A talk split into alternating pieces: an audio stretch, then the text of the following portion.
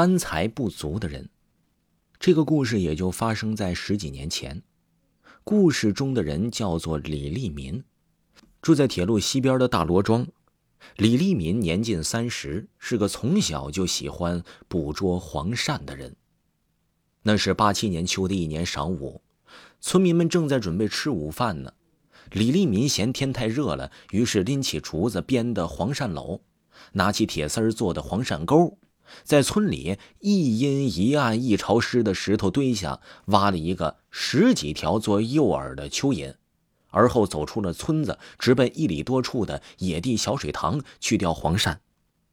小水塘方圆三十多米，水深两米多，塘堤上长着几棵老柳树。在塘堤下的水草中有很多的黄鳝洞，据说这个小水塘从未干枯过，几年前也是一个常常闹鬼的地方。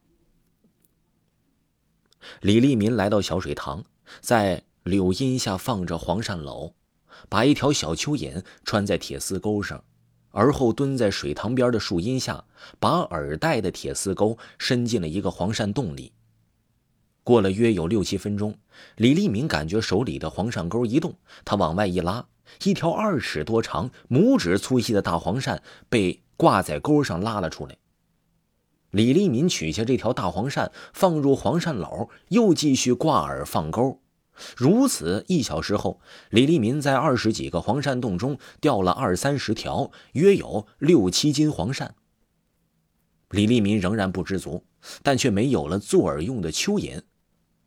他试着把空钩掉了一个黄鳝洞里，令人惊奇的是，空钩一入洞就被一条大黄鳝给咬住了。不大一会儿啊，李立民用空钩在这个黄鳝洞中就钓了七八条，约有二三斤黄鳝。但是他还不知道收手，依旧在这个洞里钓着。钓到后来，那空洞往洞口一伸，就有黄鳝自动咬钩。好像那些黄鳝都在洞口排着队，就等他把空钩伸下来似的。黄鳝篓很快就满了。李立民在摘取一条长有三尺、重有二斤的特大黄鳝时，不经意中发现这条大黄鳝的眼光是那么的骇人。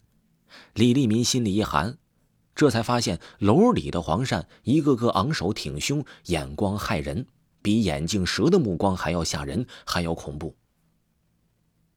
李立民出了一身冷汗，身子往后一退，却看到了更加骇人听闻的情景。小水塘的整个水面上，到处是昂首挺胸、圆睁着眼睛、大张着嘴巴的黄鳝，满满的黄鳝就像是被人逼急了似的，一片眼镜蛇，一个个瞪着岸上的李立民。好在李立民有些经验，知道自己遇到鬼了。惊骇中，把黄鳝篓往水塘一扔，然后一声不响的回身就跑。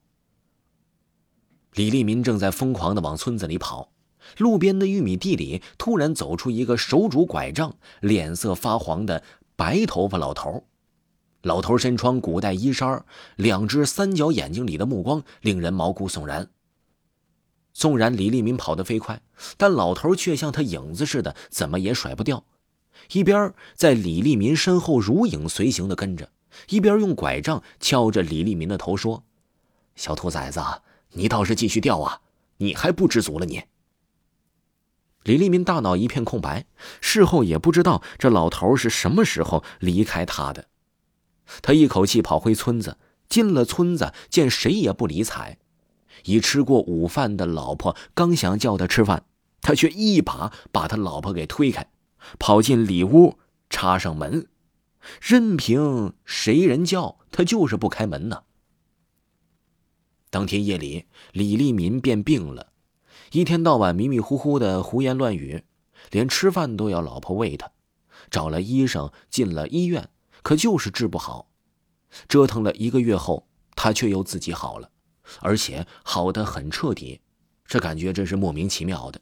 在这之后。他再也不钓黄鳝了，而且他再也不敢贪财了，因为贪财真的是会丢掉命的呀。听众朋友，本集播讲完毕。如果喜欢维华的鬼故事的专辑，可以听一下维华新出的《灵异鬼事》维华讲民间鬼故事第二部，非常的好听，而且更加惊悚。咱们下期再见。